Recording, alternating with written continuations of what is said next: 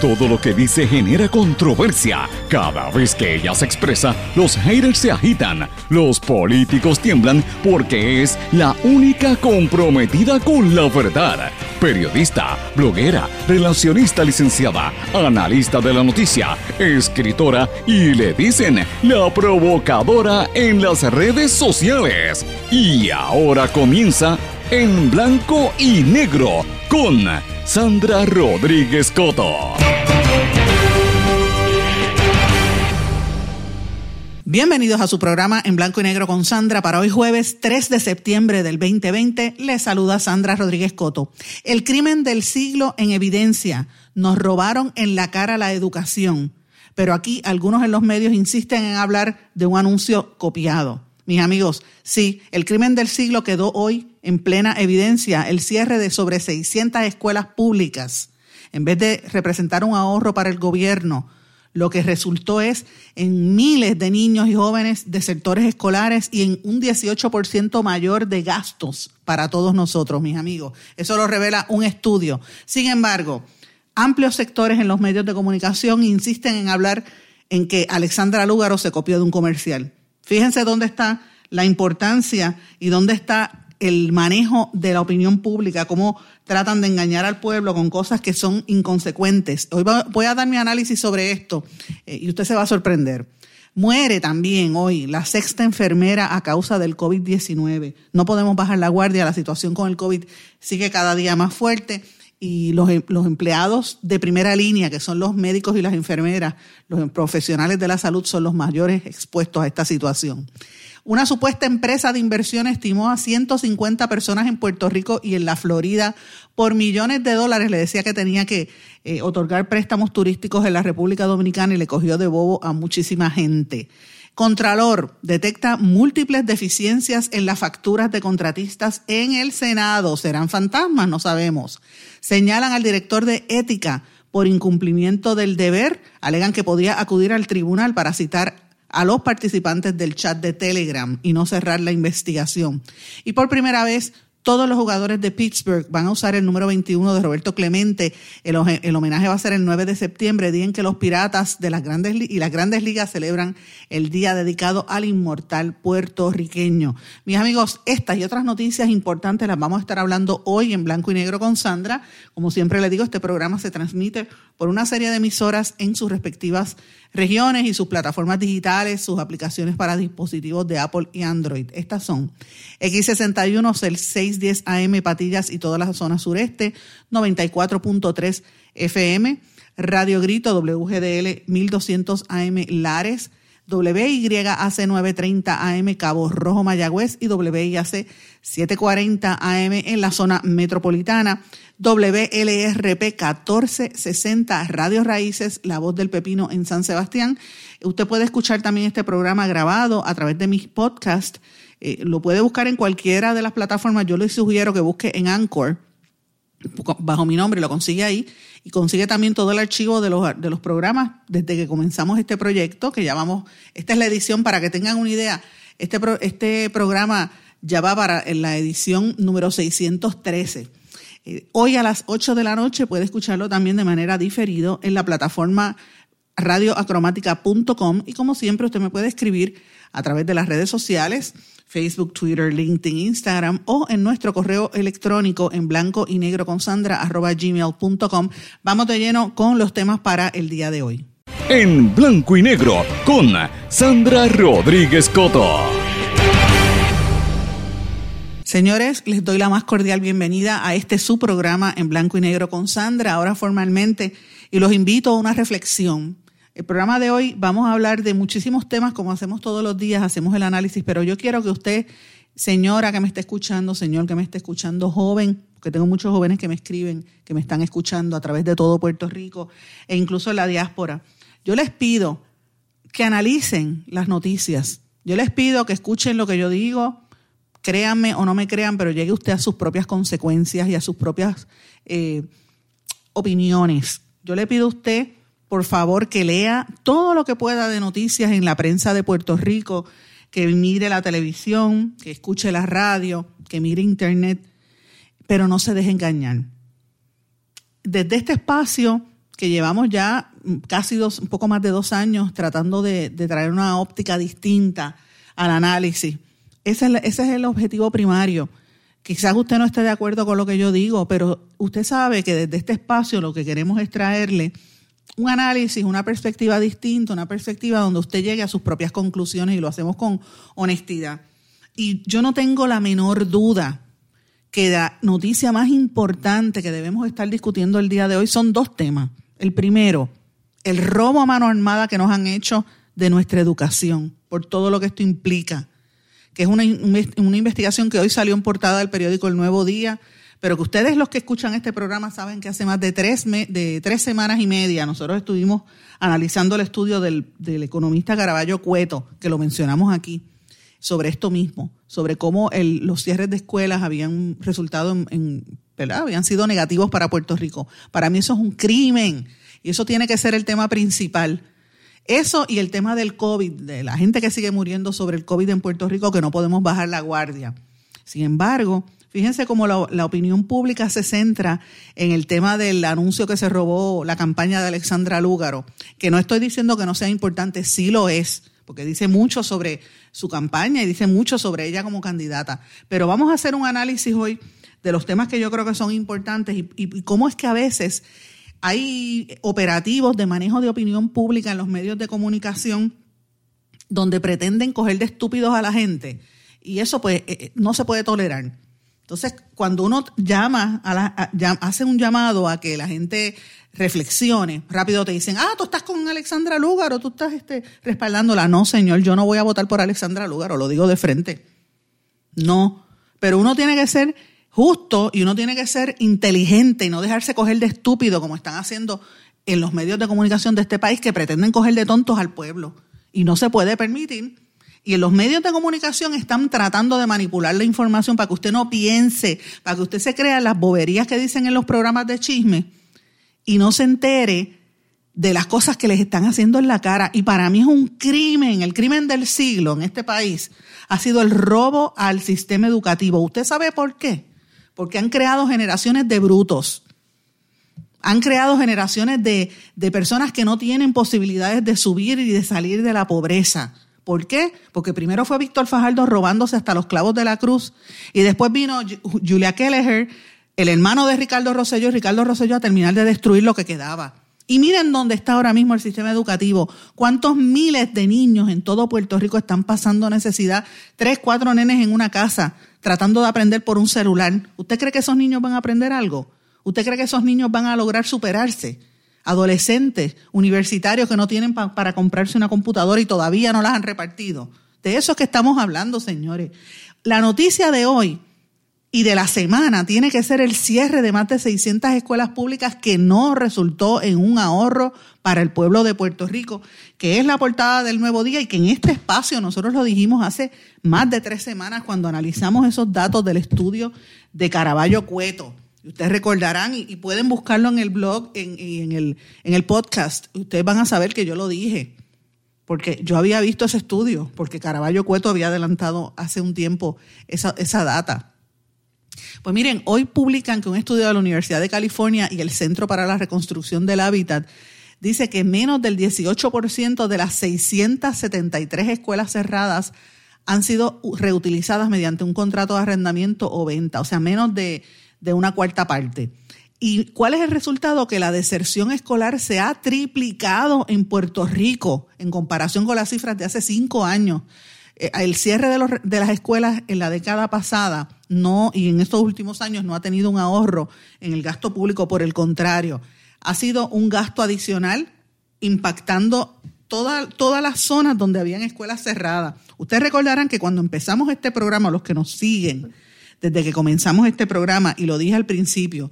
Este programa de hoy es la edición número 613 de, de este programa, este proyecto que hemos querido traer al país con una opción distinta. Cuando nosotros comenzamos este programa, las primeras dos semanas de nuestro programa, nosotros empezamos a visitar escuelas y yo estuve casi tres o cuatro meses analizando el tema de las escuelas y yo recuerdo haber ido a una escuelita en Patillas, en un campo en el pueblo de Patillas, y me perdonan que no recuerdo cómo se llama el campo. Fuimos con el grupo de compañeros de la emisora X61, con con este todo José Omar, estaba Ricky, estaban todos los, empleados y los, y los y la gerencia de esa emisora, que fuimos también el compañero José Raúl Arriaga, el compañero eh, Albero, doctor Chopper y esta servidora.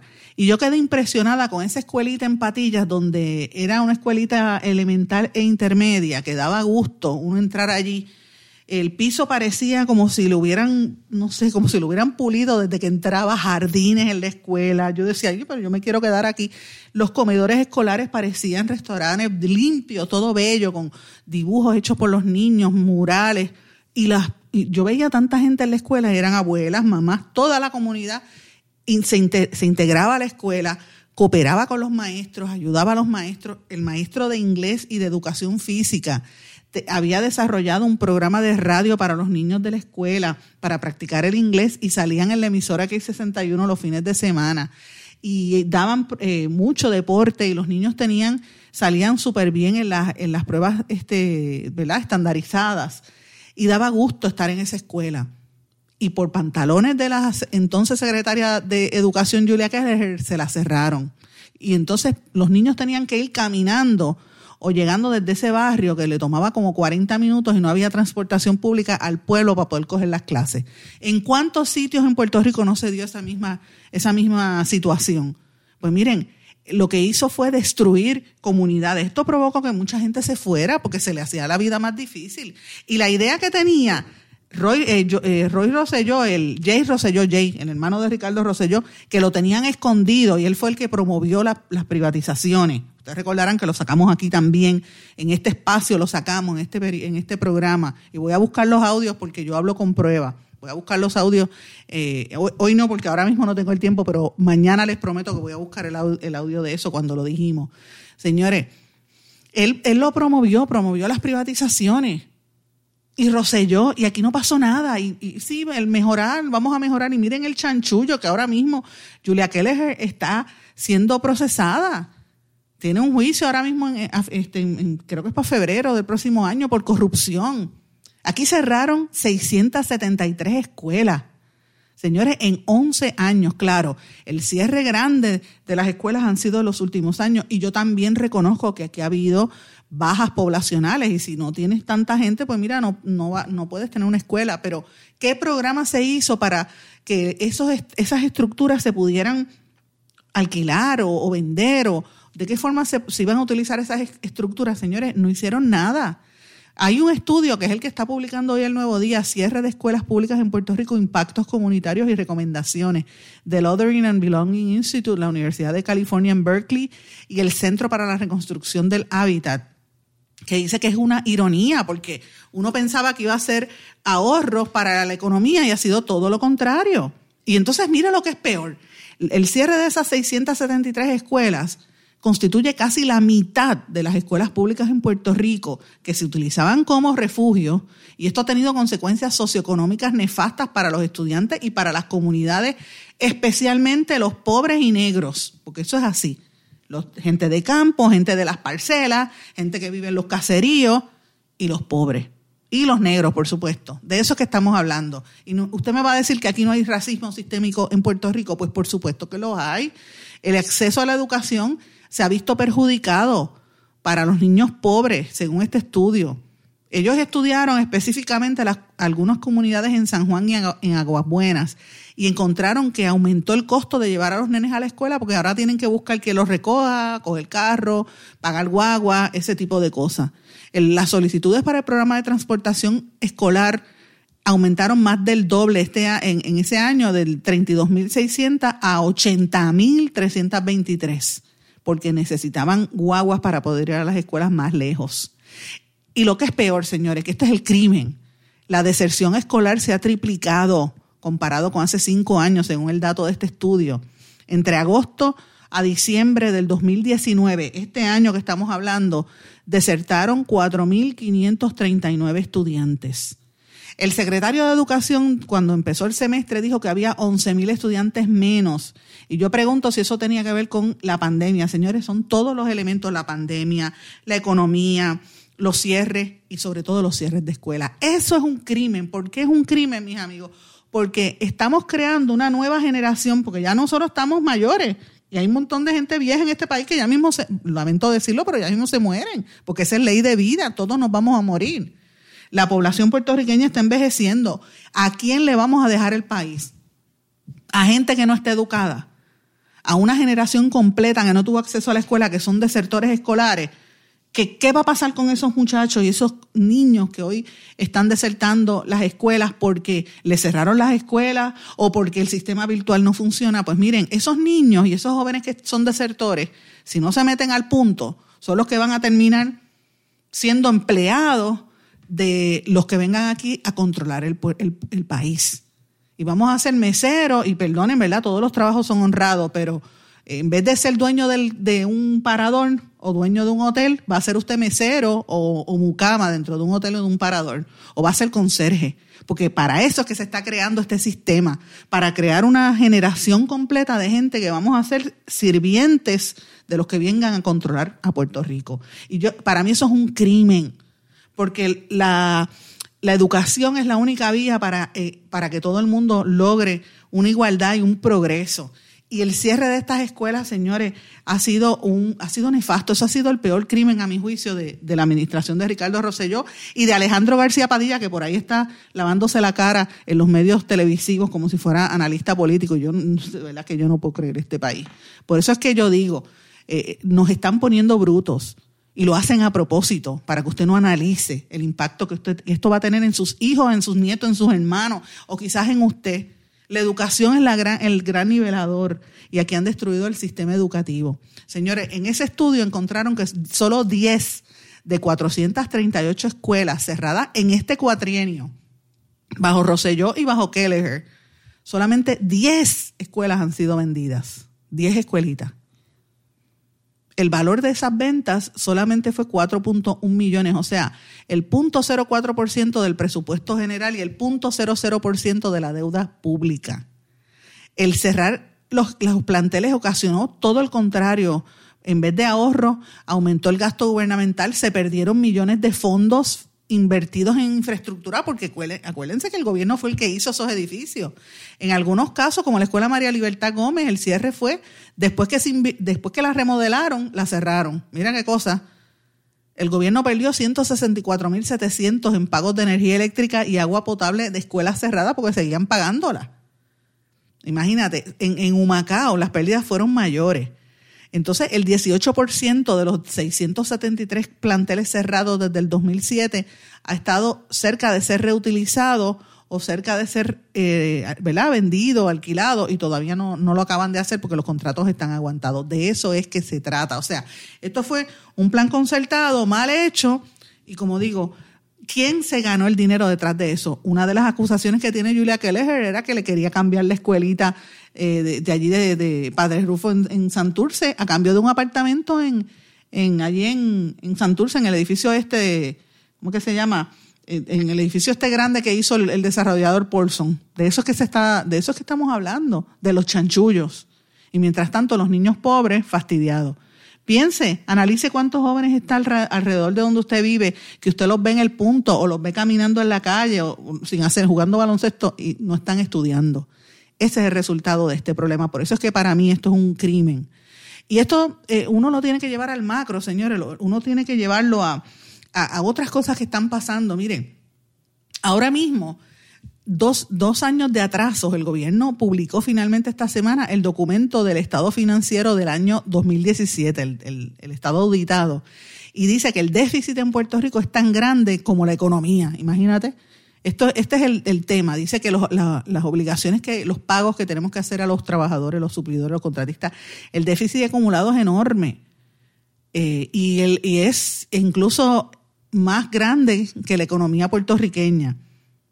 Eh, y entonces, imagínense esto. Este es el, el estado financiero auditado del 2017, que dice que eh, se impusieron las primeras cortapisas, los primeros recortes a las agencias de gobierno y el presupuesto bajó 577.2 millones de dólares, pero con todo eso está más bajito. Así que está de la, la deuda es tan grande que no tenemos manera, no tenemos opciones para salir. Aquí va a tener que venir la nueva gente que venga para la Junta de Control Fiscal, los que nombren, que ustedes ya recuerden que mencioné Brown, que es el, el contraalmirante Brown, y Javier Ortiz, el, el consultor este de Trump, el ayudante de Trump, que son los favoritos esa gente va a tener que tomar en consideración que no van a poder seguir cortando porque no hay de dónde cortar.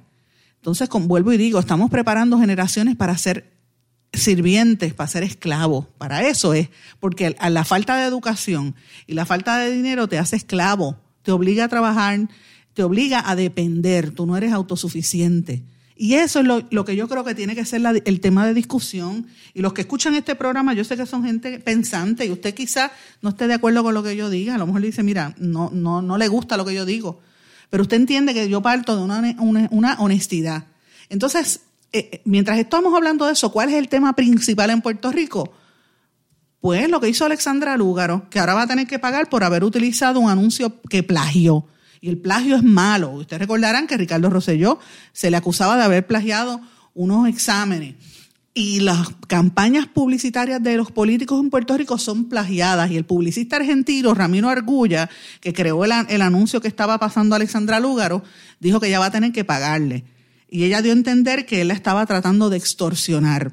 Pero escuche usted las palabras de Alexandra Lúgaro y luego de esto vamos a hacer el análisis y, voy a hablar un poco sobre ese tema. Escuche lo que dijo Alexandra Lúgaro. Última semana, eh, todo el debate ha girado en torno a este video y uno ha de preguntarse, en una misma semana donde se han destapado esquemas de corrupción, donde tenemos personas en las filas del Departamento del Trabajo, donde el día de hoy nuestros maestros en muchas zonas reportan que no han sido contactados para, para dar continuidad a los servicios educativos. Cuando vemos una y otra vez que el gobierno nos falla, el país vuelve a distraerse con estos asuntos. Yo les pido disculpas incluso porque estemos distrayéndonos con estas áreas que no son prioritarias. Yo quisiera que estuviésemos centrados ahora mismo en hablar de las propuestas, en que el país conozca a los candidatos, en que nos centremos en lo que verdaderamente es importante y lo que va a impactar nuestras vidas de cara al futuro. Este video, esto se decidirá en los tribunales, si es que tiene que llegar a los tribunales, pero el, el destino del país se decide en las urnas, se decide en la calle, se decide en un proceso democrático y ahí es que yo quiero que la gente llegue informada. Y yo puedo reconocer claramente que fue un error haber procedido con grabar la pieza eh, sin haber podido contar en aquel momento con un permiso para hacer una obra derivada de la misma. Y no solamente en declaraciones videográficas, sino en declaraciones escritas. Dejamos muy claro que esta pieza no era original nuestra. posteriormente, el 28 de agosto, a eso de las 10 y 28 de la noche, el señor Ramiro Agulla hace unas declaraciones en la red social Twitter, donde denuncia que aquí se ha copiado la obra que él originalmente alega haber hecho en Argentina para el candidato Francisco de Narváez. Le escribo inmediatamente a través de la misma red social para que se contacte conmigo.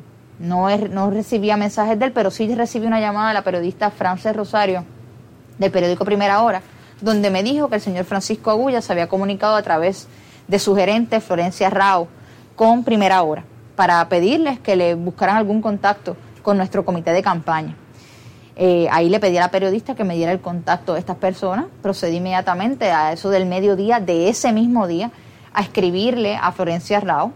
A las 4 de la tarde recibo un mensaje vía Twitter del señor Ramiro Agulla con su número de contacto. Le llamo inmediatamente. Tan pronto le llamo, le explico todas las gestiones que se hicieron para dar con el paradero de quien fuese el que tuviese los derechos sobre la pieza. El señor Ramiro Agulla escucha, eh, le digo que le pido mis disculpas, le digo que que en efecto fue un error haber procedido a grabar la misma sin contar con el permiso previamente. Le pregunto cómo desea entonces proceder con el asunto.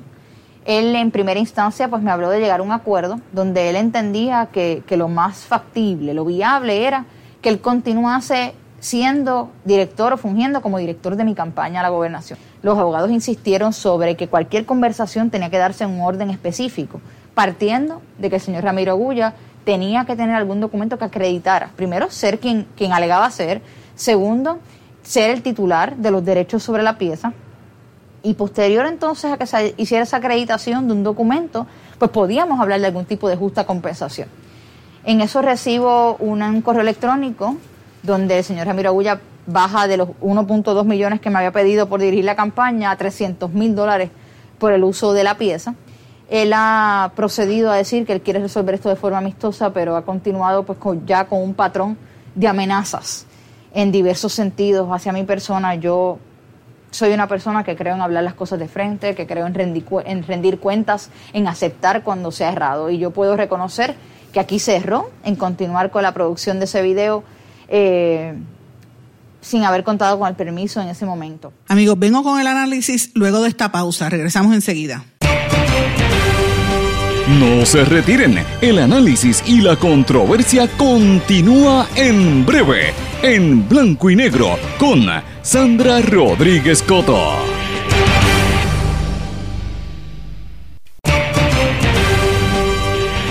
Y ya regresamos con el programa de la verdad, en blanco y negro, con Sandra Rodríguez Coto.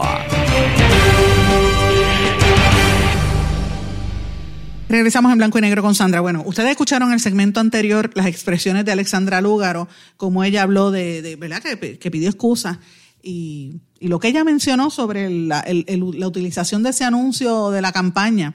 Yo creo que ella ha cogido pauta gratuita necesariamente, ¿verdad? Este, pero deja mucho que desear sobre los publicistas que tiene en su entorno y sé que tiene una gente bien conocida.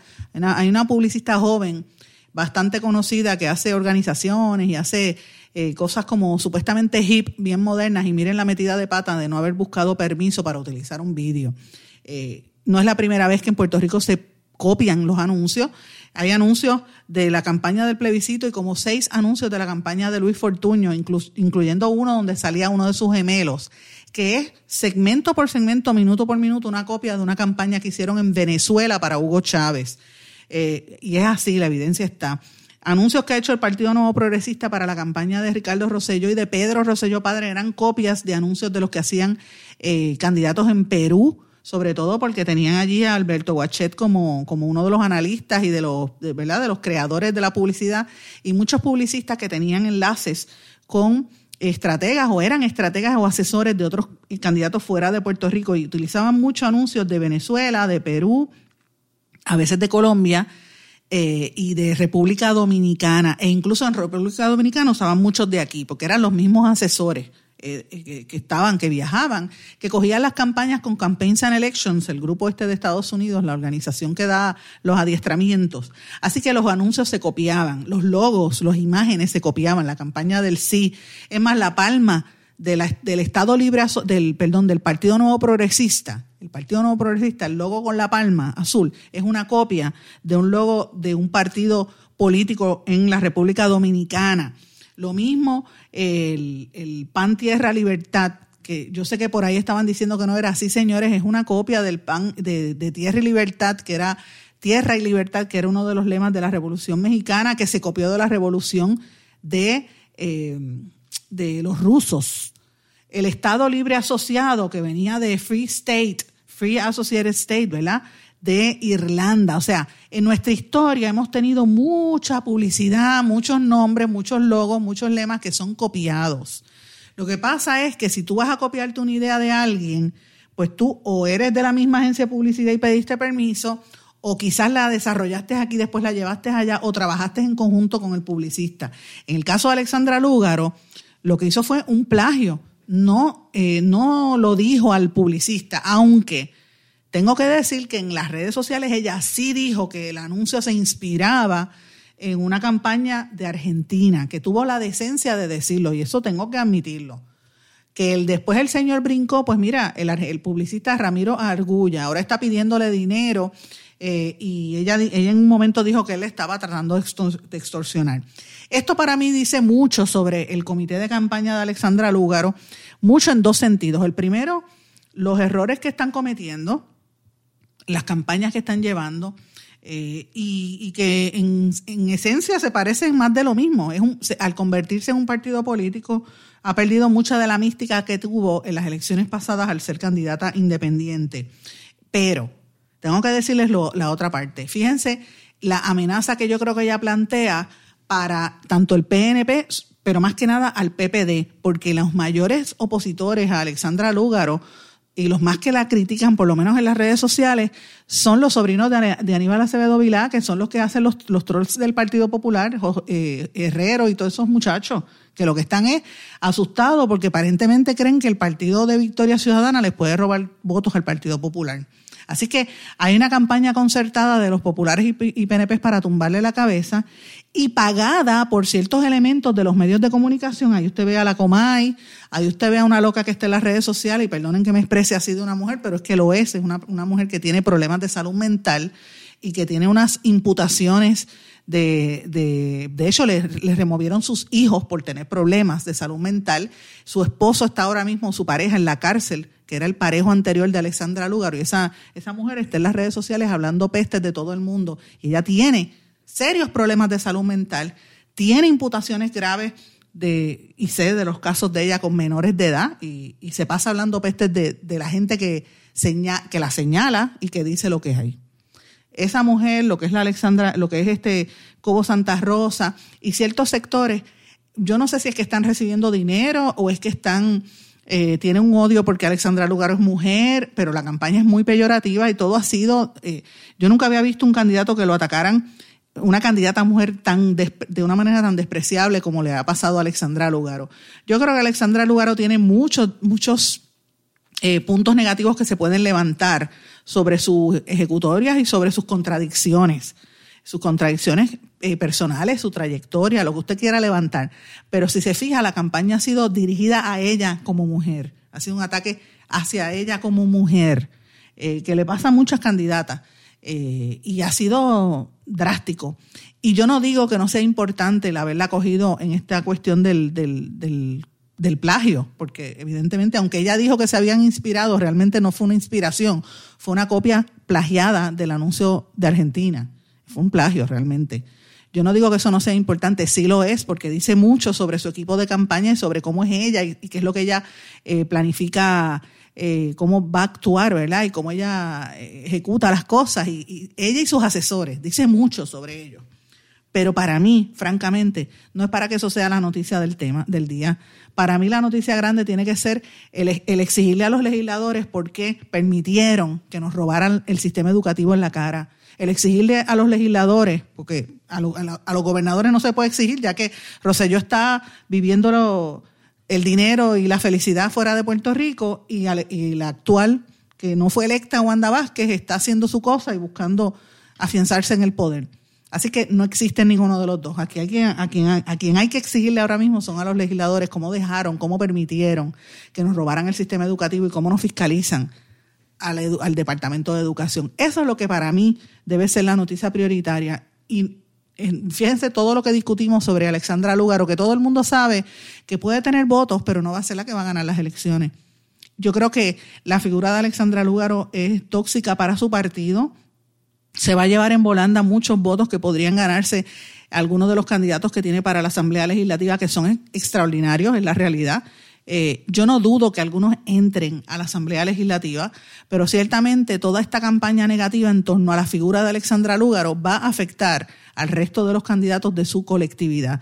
Y comparen cómo es esa campaña hacia ella versus la campaña eh, inexistente contra el doctor César Vázquez, que yo reitero, va a ser una sorpresa, mucha gente silente que va a votar por, por eh, Proyecto Dignidad. Yo lo estoy diciendo desde el día uno y a mí no me hacen caso, pero yo lo sé porque yo estoy en la calle, yo estoy oyendo. Puerto Rico es un país bien conservador y muchos estadistas le van a dar el voto al Proyecto Dignidad porque son cristianos y no están de acuerdo con algunas posturas y algunas eh, ¿verdad? decisiones del PNP. Sobre todo los estadistas le van a dar el voto a, Proyecto Dignidad. Así que fíjense, comparen cómo ha sido la, la campaña y los ataques públicos hacia él versus hacia ella, hacia él son inexistentes. Es interesante por demás, así que ¿dónde está la fiscalización? Ahí usted va a ver una diferencia entre uno y otro. Pero señores, tengo que cambiar el tema porque hay muchísimas noticias hoy. Hay una noticia que fue historia de portada en la tarde de ayer y yo sé que doctor Chopper va a estar hablando de esto porque este es el tema que él le gusta, pero esto es algo serio. Una compañía le hizo creer a cientos de personas, cientos de personas en Puerto Rico y en el estado de la Florida, que estaban invirtiendo dinero para darle préstamos eh, turísticos en la República Dominicana y fue un timo. Fue un timo eh, que denunció la Comisión de Bolsa de Valores, el Securities and Exchange Commission, de por lo menos 9.4 millones de dólares por la empresa Republic. Eh, el presidente de Republic era Gary Wykiel y el vicepresidente ejecutivo Alejandro Cortés López. Eh, este señor eh, era de West Virginia y Cortés López es del estado de la Florida y la mayoría de los inversionistas afectados viven aquí en Puerto Rico que le decía, mira, vamos a investigar, vamos, invierte en estos negocios para hacer hoteles y, y, desarrollar el turismo en Puerto Rico, y lo que era quitándole los chavos. Es un, un esquema de Ponzi, un esquema eh, donde, pues supuestamente, tú ah, inviertes un dinero y sigues invirtiendo y vas a, supuestamente a ganar, y lo que hacía era eh, un, robo a mano armada. Imagínense cuánta gente no cayó en esquemas como eso, los dinares, mira cuánta gente cayó en el tema de los dinares este, las pirámides que por ahí hay. Pues mire, usted tiene que tener cuidado, porque ellos le decían que usted invertía en Republic y le iban a dar una tasa que iba a seguir subiendo el interés, usted iba a ganar intereses con el tiempo y eso no era cierto, lo que era era un timo. Así que tiene que tener cuidado, no le dé su dinero a la gente.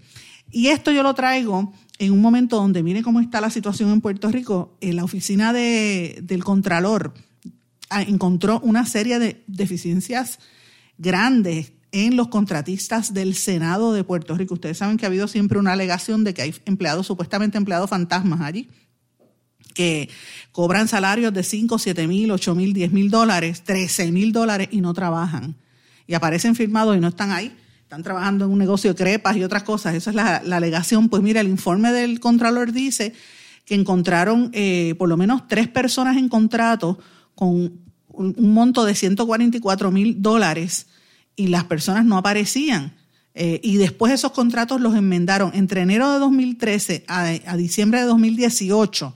El Senado otorgó 1.899 contratos y los enmendó en 604 ocasiones por 42.4 millones de dólares según el informe de la Oficina del, Contrato, del Contralor.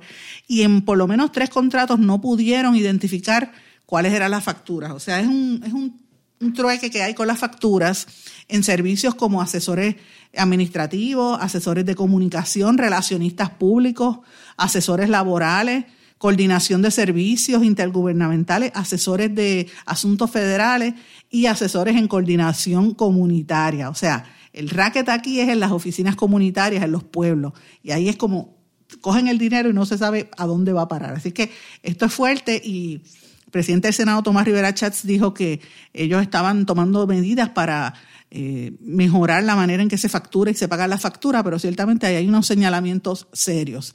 Y antes de irme a la pausa, mencionó brevemente el, el presidente del Partido Popular, Aníbal José Torres, tuvo una rueda de prensa en el día de ayer y señaló que el director de la Oficina de Ética Gubernamental, Luis Pérez Vargas, es un, es un competente y lo señaló por incumplimiento en el deber durante la investigación del chat y dijo que él podía haber citado por tribunal y lo que hizo fue un toallazo, como hemos dicho aquí, tratar de tirarle la toalla a, los que estaban eh, vinculados en esa investigación y ellos están ahora en contra de este presidente de la Oficina de Ética que a, todas luces es inconsecuente, ¿verdad? Honestamente es, inconsecuente. La conferencia de prensa la tuvo eh, Aníbal José Torres con Enid Monge, que había sido la presidenta de los detallistas y ahora es este, candidata a la legislatura por el Partido Popular. Así que me parece interesante estos temas. Hay que estar atentos a las, eh, a las imputaciones y declaraciones que hay detrás de toda esta información. Vamos a una pausa. A nuestro regreso vamos a hablar de otros temas interesantes e importantes aquí en Blanco y Negro con Sandra.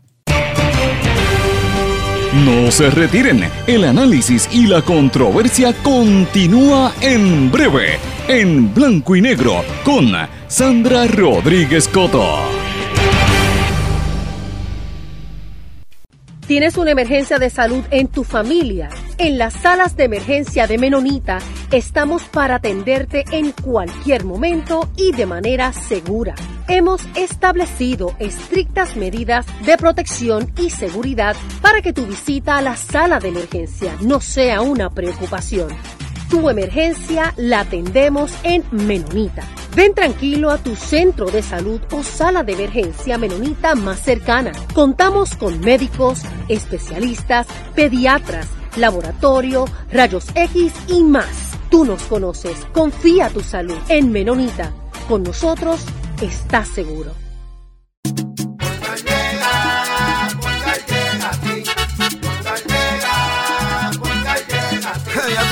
Eso es lo que te responden, pero ahora botaron la ola. Porque ya no importa en qué parte de la isla estés. Si tuviste un accidente, mi gente de Poingal le llega a tu casa o trabajo para que no te complique. Con servicio en todas partes de la isla y el mejor servicio al cliente. Por eso y mucho más, yo Piru lo digo, yo quiero Poingal. ¡Duro!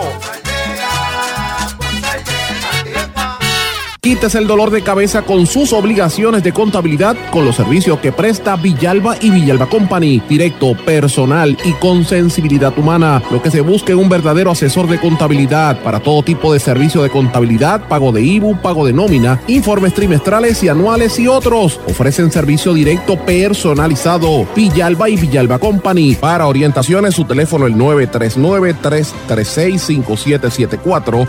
939-336-5774. 5774. Y ya regresamos con el programa de la verdad en blanco y negro con Sandra Rodríguez Coto. Regresamos en blanco y negro con Sandra. En esta parte final quiero mencionar brevemente algo sobre el, tema de, del chat de Telegram antes de, de cambiar de tema la prensa completa se enfoca en que la Oficina de Ética archivó la querella, ¿verdad? Y que le tiró la toalla, como dijimos en el segmento anterior. Pero es que el Tribunal Supremo hizo lo mismo con el chat de WhatsApp. Recordemos un poquito la historia. Si los referidos que envía el Departamento de Justicia no sirven, están arrastrando los pies, ¿qué puede hacer la agencia o la entidad que los recibe? Si es una porquería, tú no puedes fabricarle un caso. En el chat de WhatsApp, que le costó el puesto al anterior presidente de la Comisión Estatal de Elecciones, no, no, lo, recuer, no lo olviden. Eh, tenemos que recordar que el presidente anterior de la Comisión Estatal de Elecciones incluso fue hallado culpable. En aquel chat, eh, Wanda Vázquez era la secretaria de Justicia. Cuando hizo el referido, dijo que no tenía, envió una carta que no tenía ni detalles, ni investigación, ni declaraciones juradas, ni nada de lo que públicamente después anunció Wanda Vázquez siendo secretaria de Justicia en aquella conferencia de prensa donde usted recordará que acusó a la subsecretaria de la gobernación, Itza García, pero a la hora de la verdad, después de haber hecho todo ese espectáculo y acusarla públicamente, no envió información al Supremo. Por eso el Supremo se lo tuvo que devolver. Pero de la vergüenza nunca habló, nunca, de la vergüenza que tuvo que pasar justicia, de eso no se habló, no se le informó al país. Y yo creo que aquí hay que exigirle a la gobernadora Wanda Vázquez ¿Cuál fue la carta que el Tribunal Supremo le, devolvió a ella por su referido incompetente cuando hubo el caso del, aquel caso del WhatsApp? El referido del WhatsApp me refiero al del expresidente de la Comisión Estatal de Elecciones. Eso hay que publicarlo. Si ella, cuando era secretaria de Justicia, y todas las que han pasado detrás de ella no sirven y hacen unos referidos que no sirven y unas investigaciones aguadas, ¿qué va a hacer el que las recibe? eso es lo que tenemos que ver hasta dónde puede llegar una investigación si los que se supone que le hicieran, lo que hicieron fue una chapucería. Eso se llama corrupción en cualquier liga. Ellos lo que están tratando es de tapar la realidad. Así que con esto de, del juez presidente también... Eh, tenemos que mirar un poquito sobre ese tema, importante por demás. Y lo traigo a colación porque el Tribunal Apelativo desestimó cuatro de las seis querellas contra el actual presidente de la Comisión Estatal de Elecciones, Juan Ernesto Dávila Rivera, que se aferra al puesto siendo un incompetente y si tuviera vergüenza en la cara se hubiera ido, porque destruyó el sistema. Eh, la primera vez en la historia que tuvimos que tener dos días de elecciones. ¿Qué es eso? Todos los partidos políticos están en contra de ese juez, están pidiendo que lo saquen y el PNP le está tirando la toalla. ¿Por qué el PNP le está tirando la toalla? Pues obviamente el presidente del Partido Nuevo Progresista sabe que la ley y la reforma electoral se hizo amañada para que el, el, partido se mantenga en el poder. Así que ya Pierluisi se dio cuenta de lo que hay y está aguantado para ganar. Y todo tiende a indicar que él va a ganar. Y de, y de hecho, sin hacer la trampa, va a ganar en buena lid porque los votos se van a dividir. A menos que haya un silencio abrumador y la gente diga, mira, yo voy a votar por, por qué sé yo, por Dalmau o por Victoria Ciudadana, este, o voy a dividir los votos es bien probable que el PNP gane la gobernación, esto sin hacer todas estas trampas que está haciendo eh, a través de la Comisión Estatal de Elecciones, es la realidad. Eh, pero ciertamente el presidente debió haber salido hace mucho, mucho tiempo, porque es un inepto. Pero bueno, noticia positiva, mis amigos. Eh, va a haber un homenaje el 9 de septiembre en, en, el equipo de los Piratas de Pittsburgh. Van a honrar a Roberto Clemente, eh, en el día del Roberto Clemente de las Grandes Ligas, ¿verdad? Eh, y la Major, Major League Baseball va a permitir que todos los jugadores utilicen el número 21 que utilizaba Roberto Clemente. Va a ser la primera vez en la historia que un equipo hace esa distinción con algún pelotero, con la excepción del número 42 de Jackie Robinson, que todos los jugadores de las mayores lo usaron el pasado 28 de agosto. Eh, y esta, pues, esta iniciativa va a estar eh, llevándose a cabo el próximo 9 de septiembre. Si usted es eh, seguidor del béisbol, pues usted tiene que estar pendiente. Y, no podemos olvidar que Clemente jugó 18 temporadas en las mayores con los Piratas y le obtuvo dos títulos de la Serie Mundial. Ganó cuatro cetros de bateo y obtuvo 12 guantes de oro y, llegó a los 3.000 hits. Roberto Clemente es uno de los grandes, murió llevando ayuda a Centroamérica después del, terremoto en, Nicaragua. Es un héroe de la historia puertorriqueña y, siempre pasará a ser, siempre recordado por eso, así que esté pendiente a esa información. Pero bueno, señores, brevemente también la Unión General de Trabajadores exhortó a que la gente esté pendiente y al nuevo secretario de Estado porque están atornillando gente en el Departamento de Estado, no conforme a lo que denunciamos ayer en salud y en el fondo, también en el Estado están atornillando empleados. Pero bueno, el tema para mí prioritario en este día debe ser la situación del COVID, cómo siguen subiendo los casos. Señores, el, el presidente del Colegio de Enfermería Práctica, Julio Irson, dio a conocer la muerte de la sexta colegiada se trata de la enfermera Nancy Baez, de 70 años, que llevaba más de 30 años laborando como enfermera y murió por el COVID en Bayamón, en un hospital del área de Bayamón. Eh, que en paz descanse, de verdad. Y yo me uno al, dolor y al miedo que están pasando muchos médicos, muchas enfermeras, muchos empleados de primera línea, que son los que tienen, estos profesionales de la salud son los que se encuentran de frente con los pacientes de COVID y son los mayores expuestos es necesario que tengan equipo de seguridad. Los hospitales, los patronos, los, que están contratando tienen que darle seguridad. No, no pueden estar con una mascarilla todo el día. ¿Sabe? Hay más de, más de 35 mil contagios, sobre 450 muertes. O sea, señores, esto es serio. Hay que tener mucho cuidado y el, siguen contagiándose las personas. Ya el gobierno de los Estados Unidos tiene la presión de tratar de conseguir una vacuna. El CDC Centro para el Control y Prevención de las Enfermedades, CDC en inglés, dio a conocer que supuestamente en, en noviembre, finales de octubre, principios de noviembre, va a estar lista la vacuna para el coronavirus en los Estados Unidos. Yo no sé cuán rápido puedan hacerlo. Yo sé que los rusos ya están eh, probando su vacuna. Veremos a ver. Pero fíjense cómo el, el, COVID se le pega a cualquier gente, a cualquier persona de una manera increíble. Escuchen a este superestrella de la WWE, si a usted le gusta la, la, lucha libre y el, el, rock, The Rock, él ha hecho un montón de películas, Jumanji, eh, los, eh, bueno, él ha salido en miles de películas y es comiquísimo también. Eh, Dwayne Johnson, The Rock, que acaba de confirmar que no solamente él tuvo el, el, COVID, sino su esposa Lauren y las dos bebés que él tiene. Escuchen parte de lo que dijo The Rock en un anuncio que dio en su página de Instagram. Escuchemos. All right. Uh, good morning, by the way, or good afternoon, or good evening, uh, wherever you're at uh, around the world right now. I wanted to give you guys a little helpful update on some of the things that I have been going through on my end uh, for the past two and a half to three weeks now. So the update is this. Um, my wife, Lauren, as well as my two baby girls and myself, we have all tested positive for COVID-19. And I could tell you that this has been one of the most challenging and difficult things we have ever had to endure as a family.